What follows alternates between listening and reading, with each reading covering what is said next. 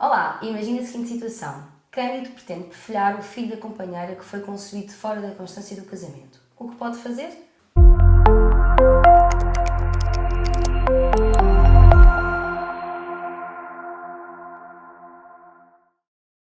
A perfilhação é um ato de reconhecimento voluntário, pessoal, livre, solene e irrevogável, ou seja, é o ato pelo qual o homem se assume pai de outrem e assume determinado indivíduo a seu filho, assumindo assim a paternidade em relação ao mesmo.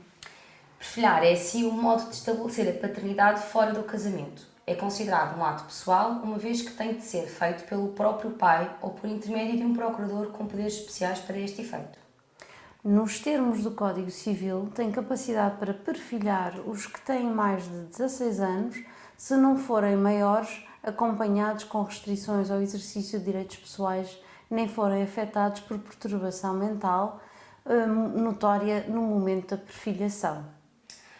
Os menores não necessitam, para perfilhar, de autorização dos pais ou tutores. A perfilhação nada mais é do que um reconhecimento voluntário exercido pelo próprio progenitor.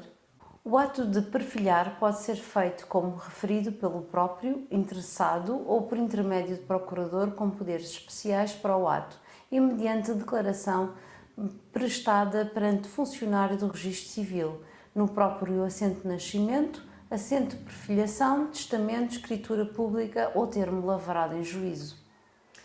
Assim sendo, Cândido questiona então quando é que pode fazer a perfilhação. A perfilhação pode ser feita antes ou depois do nascimento e mesmo até depois da morte do filho. A perfilhação de maior de idade ou emancipado ou de já falecido que tenha descendentes vivos maiores ou emancipados, apenas e só produz efeitos se atrás mencionados prestarem o seu consentimento. A perfilhação é em si irrevogável e, quando feita em testamento, não é prejudicada pela revogação do próprio testamento. O ato de perfilhar pode ser feito numa Conservatório do registro civil e é totalmente gratuito.